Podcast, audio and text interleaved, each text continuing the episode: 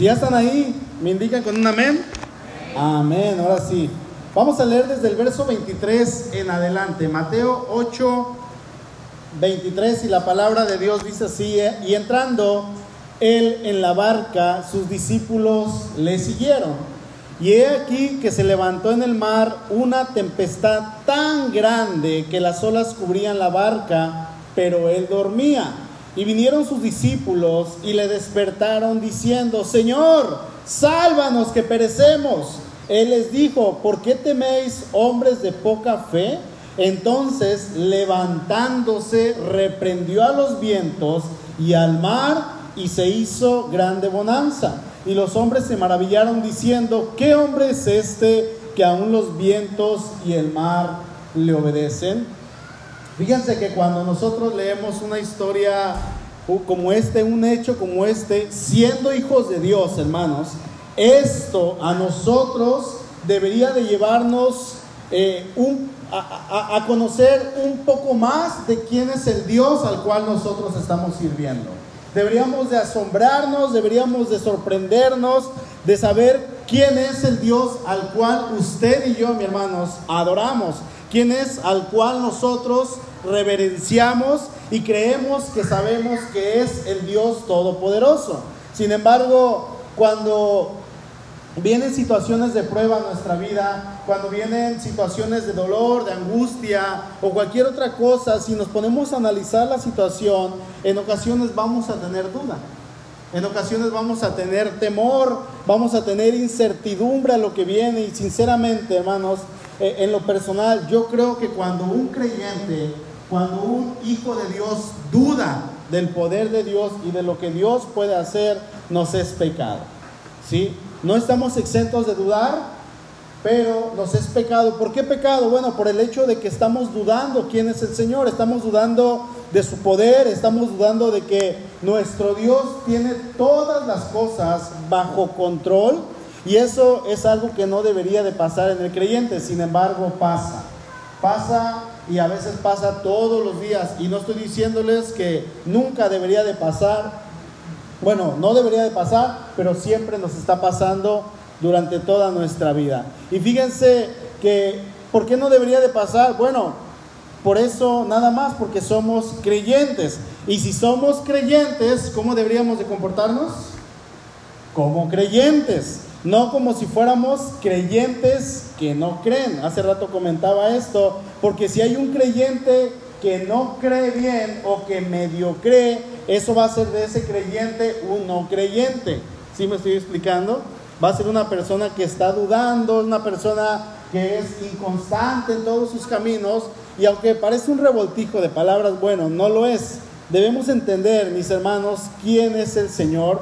Debemos entender quién es aquel que sostiene el universo en sus manos. Dice Hebreos 1.3, el cual, hablando de Jesucristo, siendo el resplandor de su gloria y la imagen misma de su sustancia, y quien sustenta todas las cosas con la palabra de su poder. Dice que Jesucristo sustenta cuántas cosas? Todas. Todas las cosas con la palabra de su poder. ¿Y esto cómo lo creemos? Bueno, sencillo. Nuevamente aquí viene la palabra y usted y yo lo creemos porque somos creyentes y creemos en Dios por fe y solo para fe. Dice Hebreos 11:3, creo que no está en pantalla. Dice, por la fe entendemos haber sido constituido el universo y por la palabra, por la palabra de Dios, de modo que lo que de modo que lo que se ve fue hecho de lo que no se veía. Y como yo como hijo de Dios creo todo aquello que vemos y aún lo que no vemos, bueno, por la fe pasa lo mismo con la salvación. Usted y yo recibimos la salvación por gracia, mediante la fe, dice la palabra, ¿sí? Dice la palabra que andamos por fe, no andamos por vista, y pasa exactamente lo mismo en este texto que estamos leyendo ahora aquí en Mateo 8. Dice el texto que Jesús, entrando en la barca, sus discípulos le siguieron. El Señor deja de hacer lo que está haciendo. Recordemos que en este momento, un momento atrás, se le acababan de acercar dos personas y le habían dicho, Señor, te seguiré. Te voy a seguir y voy a hacer todo lo que tú me digas. Sin embargo, el Señor le dice, antes de que ustedes me sigan, tienen que realmente morir a ustedes porque el seguir me cuesta trabajo. ¿Sí? Entonces, el Señor deja ese lugar, continúa su camino, él tenía que cruzar al otro lado del mar de Galilea y recordemos que el Señor había estado llevando a cabo un ministerio muy intenso, un ministerio muy, agotador. Y resulta que el Señor quería ir del otro lado del mar de Galilea, porque del otro lado estaba más tranquilo, había menos gente. Y por lo tanto iba a tener un poco más de descanso. Así es que Él pide que lo suban a la barca y lo suben. Pero, hermanos, hay algo que usted y yo debemos de recordar en todo tiempo. Y es que nuestro Señor Jesucristo era 100% Dios, pero que también 100% hombre. ¿Sí? Tenía las dos naturalezas. 100% Dios, 100% hombre.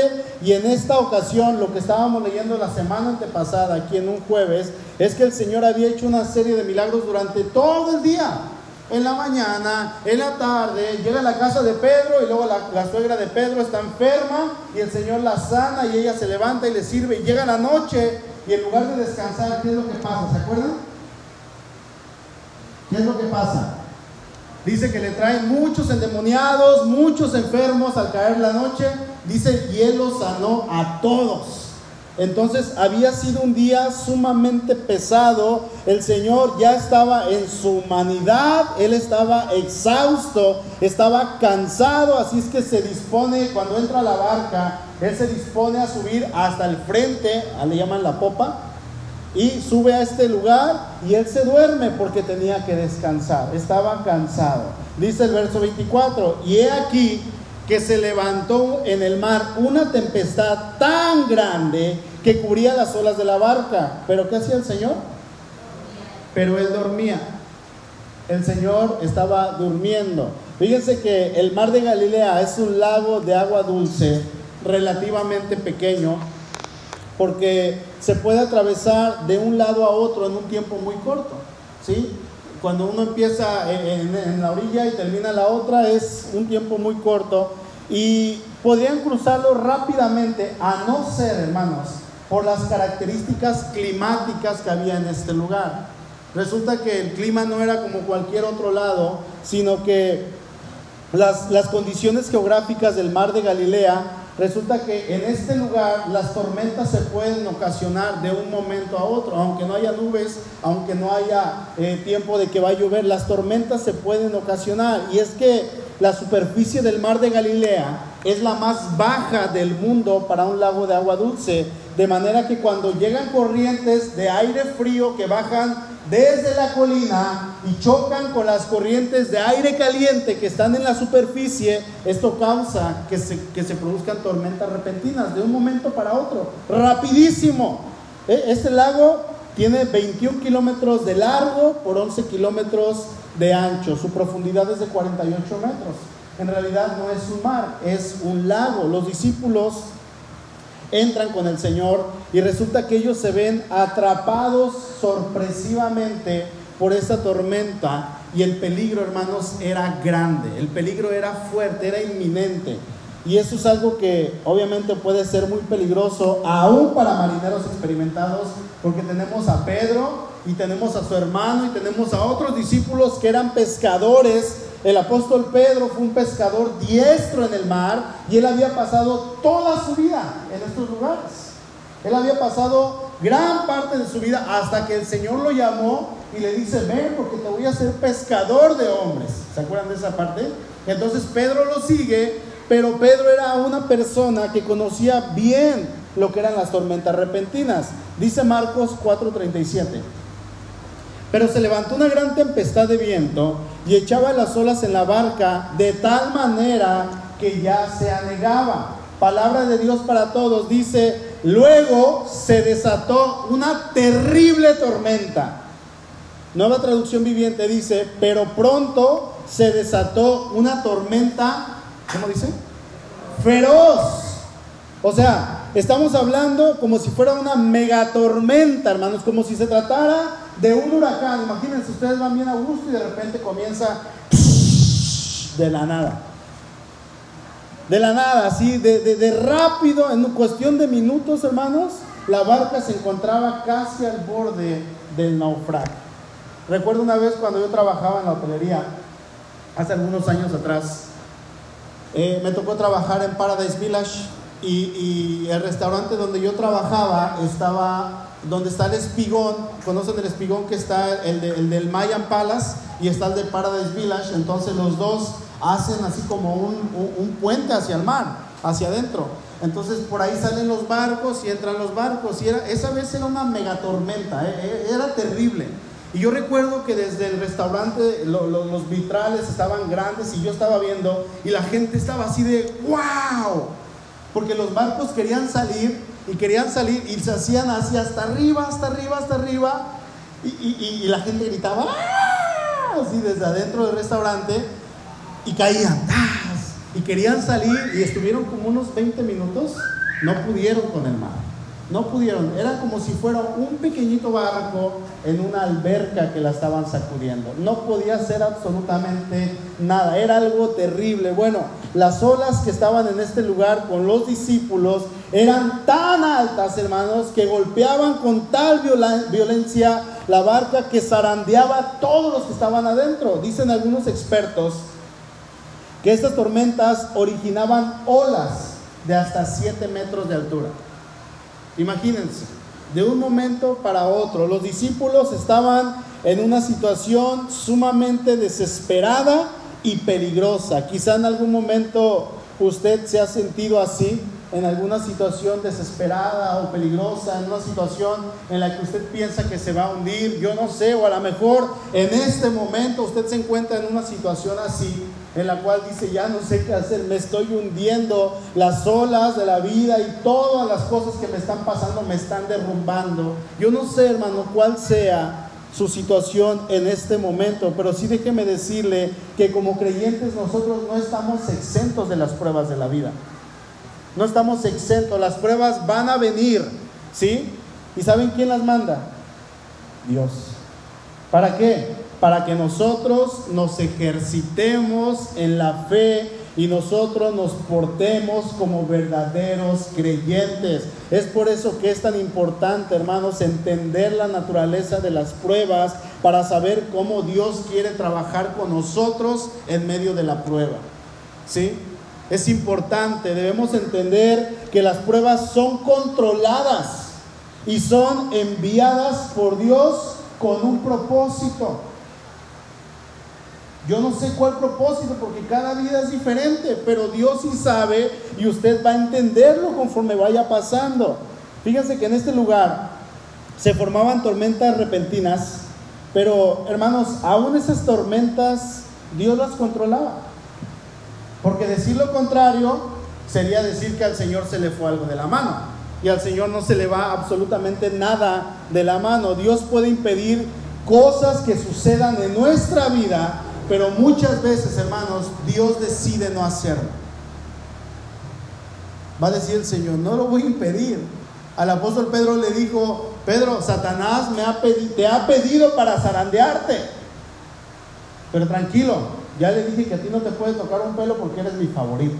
¿Le dijo eso? Le dijo, pero yo he rogado, Pedro, que tu fe no falte. Van a venir pruebas, Pedro, y te van a zarandear y te van a sangolotear. Y yo he orado para que tu fe no falte. Muchas veces Dios decide no impedirlo. Y en esta situación, Jesús, en su naturaleza humana, hermanos, Él estaba totalmente cansado. Es como cuando nosotros estamos cansados, rendidos de sueño y no podemos más con el sueño que en cualquier lugar. ¿Quién se ha quedado dormido en cualquier lugar?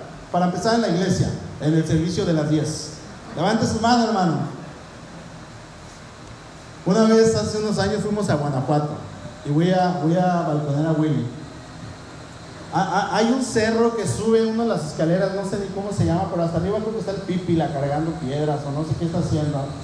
Y subimos las escaleras, entonces eh, íbamos los jóvenes, íbamos un grupo y, de repente Willy subió y está, está una barra más o menos así, y, es para que la gente se siente.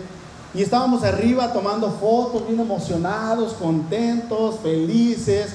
Y cuando preguntamos, ¿y Willy dónde está? ¿Dónde estábamos? Willy estaba dormido en la barda, tendido así boca abajo, abrazando la barda y no sabía de su vida. Nada. Willy, vente a tomar fotos. Ah, ya se levantó. ¿De veras te dormiste, Willy? Sí me dormí. Estaba cansado y, hay gente que donde quiera, hermanos, se duerme. Porque como seres humanos, está, cuando llega el cansancio tan arduo, ahí está el camión, ahí, yo me dormía parado en el camión, me hice experto en dormirme parado en el camión. ¿Sí? cuando estaba estudiando y trabajando. Bueno, así se encontraba el Señor en estos momentos, sumamente cansado. Y, para los discípulos y, y, aún para nosotros, ver al Señor así, dice Sugel Michelén, que era como ver a Superman envuelto en kriptonita. No podía hacer nada, estaba cansado, estaba exhausto, débil, sin fuerzas, porque había sido un día agotador. Así es que los discípulos, aunque experimentados, se encontraban en este problema sin poder hacer nada, hermanos. Cuando voltean a ver a Dios, ellos en su desesperación voltean a ver al Señor, al Mesías, al Dios encarnado, y parecía que Dios estaba dormido. ¿Qué? Dios se nos durmió, decía. Está dormido. Fíjense hermanos, a pesar de que ellos habían sido testigos de muchos milagros, y al ver esta situación, en este momento se llenaron de pánico, se llenaron de temor en esta tormenta. La situación y todo lo que estaba pasando alrededor hizo que se les olvidara quién estaba con ellos. Quizá Pedro podría haber dicho, yo sé nadar, pero saben que aquí yo no lo voy a lograr. Aquí yo no voy a sobrevivir. Ellos como navegantes experimentados estaban conscientes del peligro que estaba en ese lugar y quizá, pensaron de alguna manera, vamos a dominar esta tormenta y vamos a salir y no hay que molestar al Señor. O a lo mejor algunos le gritaban, Jesús, ven a ayudarnos a remar. Y Jesús estaba bien dormido el Señor. Y ellos dijeron, bueno, pues no despierta, vamos a poder hacerlo nosotros. Y pasa el tiempo, pasan los minutos y se dan cuenta que no podían con la situación. Lo que no sabían era que Cristo sí podía dominar esa situación. Amén. El Señor sí podía. Fíjense hermanos, ellos creían en Cristo y sabían el poder que tenía el Señor para hacer milagros, pero aún no entendían al 100% qué es lo que el Señor Jesús podía hacer. Ellos no lo habían captado en sus mentes, ¿sí? Sus mentes finitas, ellos eh, en esas mentes no podían entender que tenían frente a sí al Todopoderoso. No podían entenderlo. Y yo no puedo juzgarlos porque quizá en algún momento va a venir una prueba que se me va a olvidar quién es el Señor. Se me va a olvidar quién es el que lucha conmigo. ¿Sí? Entonces ellos comienzan a luchar, a hacer esfuerzos, haciendo uso de toda su experiencia y se dan cuenta de que humanamente el único que les podía ayudar era Jesús. Porque ellos humanamente no podían hacer nada. Así es que ya no pudiendo más, ven la última opción después de estar peleando y peleando y peleando un rato con el mar, van con el Señor. ¿Sí? Después de agotar absolutamente todos los recursos, van con el único que sí les podía ayudar. ¿Quién es? Dice el verso 25, y vinieron sus discípulos y le despertaron diciendo, Señor, sálvanos que perecemos. Señor, ya hicimos todo lo que pudimos, ya aplicamos todas nuestras técnicas de pesca, de nado con remo, de maniobrar en medio del mar. Y sabes que no podemos. Quizá, hablando en la actualidad de estos discípulos, podrían estar en este momento fácil en las Olimpiadas de Tokio 2020. ¿Por qué? Porque eran diestros en remo, eran diestros en dominar todo lo que eran las tormentas, pero para esta situación ellos se dan cuenta, hermanos, de que no pueden hacer nada. Entonces el Señor se despierta, dice el verso 26, Él les dijo, ¿por qué teméis hombres de poca fe? ¿Por qué no tienen fe? ¿Qué no han visto todo lo que yo he hecho? ¿Qué no se han dado cuenta todo lo que yo puedo hacer?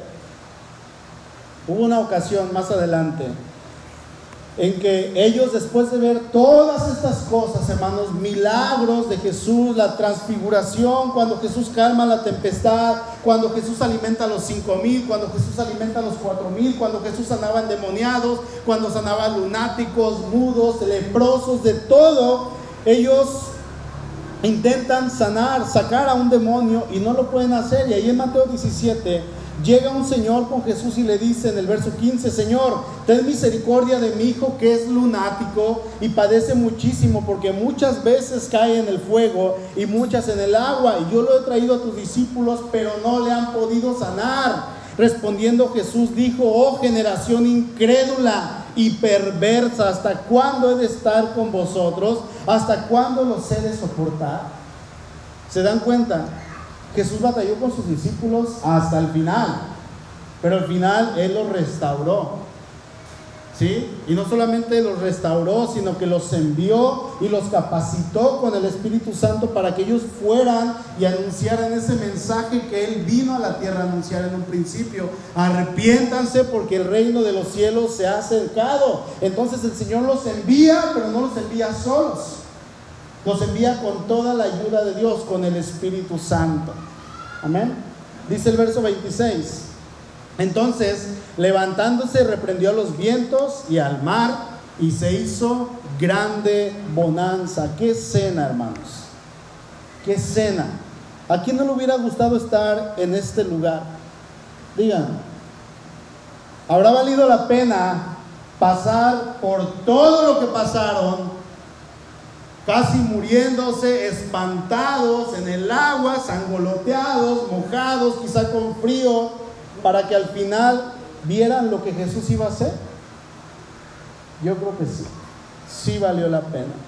Dice ahí en Marcos 4:39, y levantándose reprendió al viento y dijo al mar, calla, enmudece, y cesó el viento y se hizo grande bonanza. Y ahí mismo en Marcos, al final de esta historia, después de reprender al mar, después de terminar con esta megatormenta en dos segundos, se dirige a los discípulos y les dice, ¿por qué están así amedrentados? ¿Cómo no tienen fe?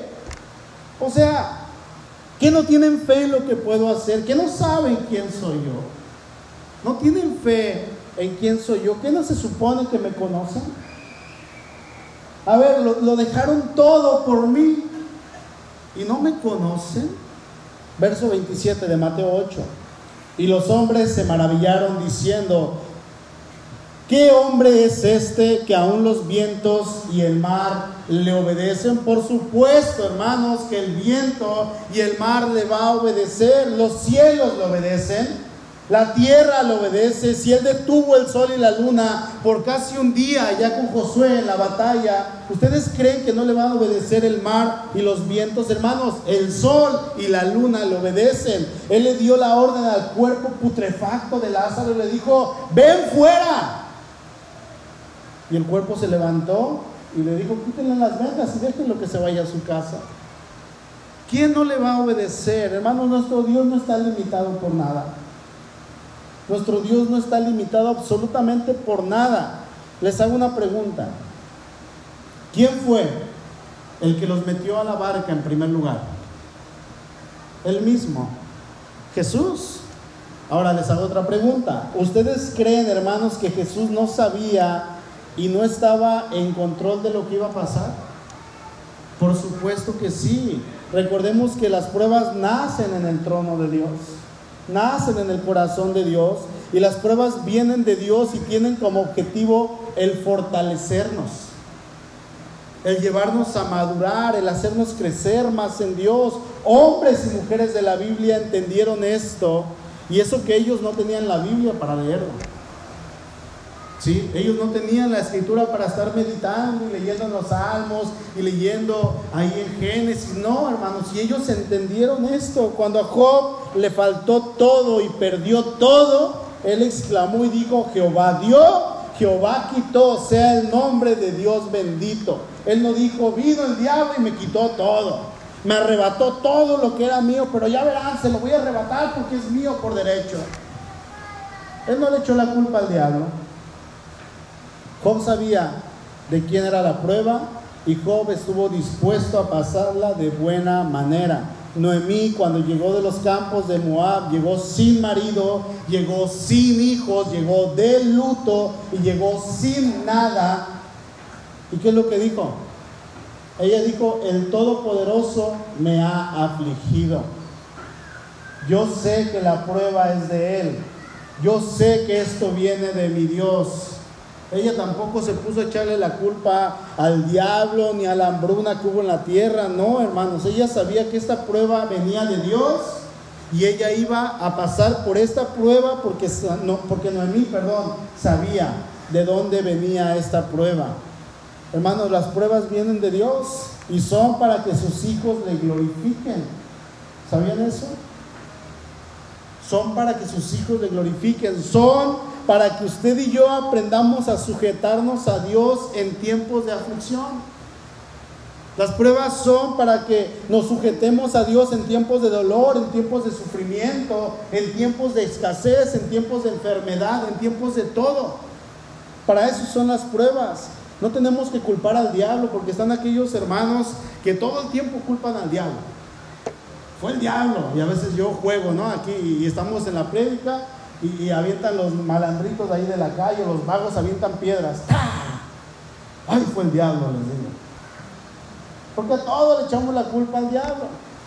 No, hermanos, las pruebas vienen de Dios. No tenemos que culpar ni siquiera a las situaciones o a las personas, decía el filósofo Jean-Paul Sartre. El infierno son los otros, echándole la culpa a la gente.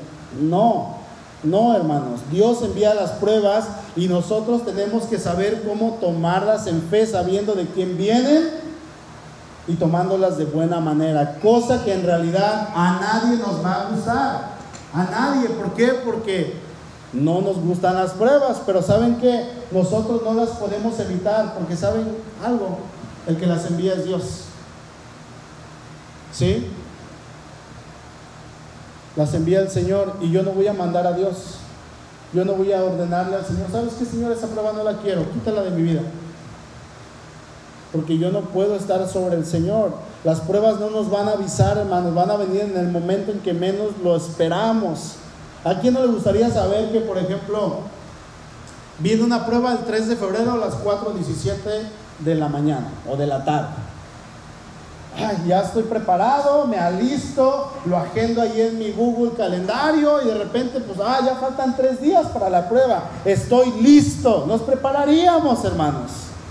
Estaríamos listos para ese momento, pero no, las pruebas no avisan y llegan y no respetan ni clase social, ni posición, ni ministerio, ni tiempo.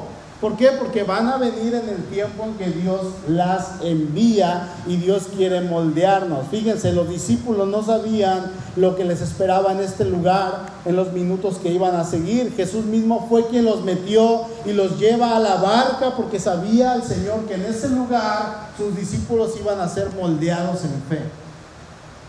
Jesús sabía que en ese lugar ellos iban a aprender a confiar en Él. Jesús sabía que en ese lugar ellos iban a depender de Él. ¿Sí? Entonces era necesario que ellos entraran a este lugar, porque si no hubieran entrado a la barca y a la tormenta, ellos jamás hubieran aprendido a confiar en el Señor de esta manera. Porque el Señor les hubiera dicho, yo puedo detener la tormenta, sí, pero quiero ver que lo hagas. Y ellos lo vieron con sus ojos y lo dejaron escrito para nosotros.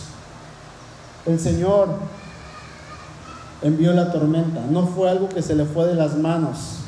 ¿Sí? Jesús sabía que iba a pasar y él estaba en control de ello, dice el Salmo 107. Él habló y se desataron los vientos que agitaron las olas. Versículo 25. La pregunta aquí es, hermanos, ¿cómo enfrentamos las pruebas? ¿Cómo lo hacemos?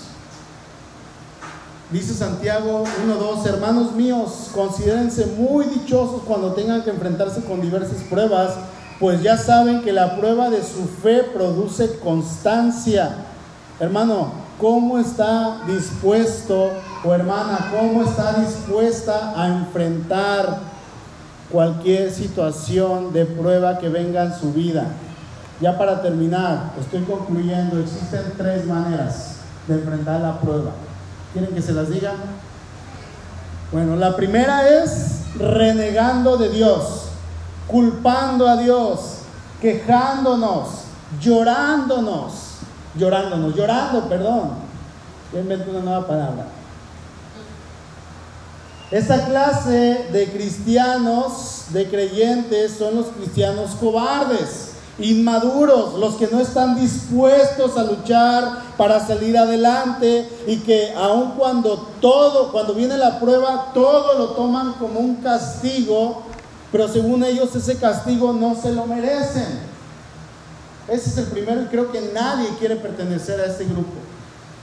La segunda manera, están aquellos que van a pasar la prueba cristianamente pasable. ¿Sí? Vamos a, a decir que es una prueba en la cual ellos van a decir, pues ahí la llevamos. Y yo sé que Dios nos va a sacar de esta y estamos agarrados de su mano. Y en esa prueba pues le dan la gloria a Dios y glorifican a Dios, pero también viene una queja y viene otra queja de repente y viene a lo mejor un llorido o algo. Y esa prueba no la usan para crecer, no la usan para estar listos para la siguiente prueba. O sea que todo este tiempo de prueba que Dios les mandó fue prácticamente una pérdida de tiempo. Porque la pasan pero no crecen. Y están aquellos, los terceros, que cuando viene la prueba están listos para ella, están a la disposición de crecer y de aferrarse más y más a Dios. ¿Y saben qué, hermanos? Lo logran. ¿Sí? Job, Noemí, Abraham, David, Moisés, Pablo, Pedro, todos los que están en la Biblia, casi todos en su mayoría pasaron por esto y lo lograron. Cuando viene la prueba, están al 100, están con un corazón dispuesto a glorificar a Dios. En todo tiempo, este tipo de hermanos, este tipo de creyentes, hermanos, que realmente creen en el Dios Todopoderoso y que no lo cuestionan, le dicen, Señor, aquí estoy, heme aquí. ¿Qué quieres? Adelante, lo que venga, yo lo soporto. Y estos creyentes están dispuestos a darlo todo por el Señor, pero también a recibir todo del Señor. Lo que venga. Estos creyentes son los verdaderos creyentes en la verdad creyentes que no se rajan ante lo que venga porque saben que Dios está en control absoluto de todas las cosas. Y eso, hermanos, es algo en lo que ellos descansan. Saben que si viene algo a su vida es porque Dios se lo permitió. Jehová dio, Jehová quitó. Sea el nombre del Señor bendito. Y no fue cualquier prueba, se murieron sus diez hijos. No fue cualquier prueba. Ellos aplican a su vida cada día lo que dice Romanos 8:28. Sabemos que los que aman a Dios, todas las cosas les ayudan a bien. Esto es a los que conforme a su llamado, a su propósito, perdón, son llamados. No hay quejas, no hay reclamos, no hay odio ni resentimiento. Al contrario, hay gratitud a Dios, hay alabanza a Dios. ¿Saben algo, mis hermanos? Ser de estos últimos es un reto. Es un reto, pero es, es de aquellos que Dios quiere que seamos. Dios quiere que pertenezcamos a este grupo. ¿Están dispuestos? Dios quiere que le digamos, Señor, aquí estoy, creyentes verdaderos de la verdad. Y al referirme la verdad con mayúscula, yo me refiero a ser creyentes reales en nuestro Señor Jesucristo. Dice Jesús en Mateo 11:12, desde los días de Juan el Bautista hasta ahora, el reino de los cielos sufre violencia y solo los violentos lo arrebatan, hermanos. La fe es para los valientes, es para los locos. La fe es para los violentos en la fe que están dispuestos a soportar cualquier cosa, cualquier tipo de prueba que venga de parte de Dios. La pregunta aquí es, ¿De cuál creyente eres tú? ¿De cuál? Inclinemos nuestro rostro, por favor. Padre, amado Dios, gracias por tu palabra. Señor, gracias porque en ella encontramos, híjole, toda esta riqueza que necesitamos para nuestra vida, Señor, riquezas espirituales, fortaleza para cada día de nuestra fe. Señor, bendice a cada uno de tus hijos aquí presentes. Sé tú obrando en nuestros corazones. Sé tú, Señor, llevándonos a madurar. Sé tú llevándonos de la mano cada día. Ayúdanos a crecer en fe, a que cuando venga la prueba realmente, Señor, nosotros podamos recibirla con gratitud, podamos recibirla con agrado, Señor, sabiendo que vienen de ti y que tú, Señor, la envías por una razón. Yo sé que en estos tiempos la prueba, Señor, está en muchas familias y hay muchos de mis hermanos aquí que tienen familiares con COVID, que tienen familiares enfermos. Y hay mucha de la iglesia, Señor, que en este momento se está pasando aún por COVID. Señor, son pruebas que tú permites. Ayúdanos a pasarlas con gratitud. Ayúdanos a pasarlas con excelencia, Señor. Ayúdanos a pasarlas, Señor, con toda la actitud, sabiendo que tú las estás usando para fortalecer nuestra fe, para que confiemos más en ti, para que te glorifiquemos, para que te alabemos, para que nosotros levantemos esa alabanza en todo tiempo, Señor, no solamente en la iglesia, sino fuera de la iglesia. Aquí está tu pueblo, Señor, aquí está tu iglesia, aquí está tu casa. Somos tu casa, somos tu habitación, tu morada. Padre, gracias por tu palabra. Sigue orando, hermano. Si hay alguien aquí que no tenga a Cristo en su corazón, quizá vienes por primera o segunda vez y no conoces a Cristo y has vivido toda tu vida pecando, toda tu vida haciendo lo que tú has querido y te estás dando cuenta que necesitas a Dios. Déjame decirte que cuando lleguen esas pruebas, si tú no tienes a Cristo en tu vida, vas a derrumbarte. Necesitas al Señor. Si quieres aceptarle, invítalo a tu corazón, pídele perdón. Primeramente arrepiéntete y dile, Señor, aquí está mi vida. Aquí está mi corazón. Si viene una prueba en mi vida, yo quiero agarrarla y enfrentarla de tu mano no solo porque solo voy a caer, o quizá ya he estado cayendo mucho tiempo. Y tú en este momento, en esta mañana, me estás levantando. Señor, bendice a cada uno de los presentes aquí. Si hay alguien que no te conoce, Señor, toca su corazón. Te lo suplico en el nombre poderoso de Cristo Jesús. Señor, gracias por tu palabra. Amén. Amén.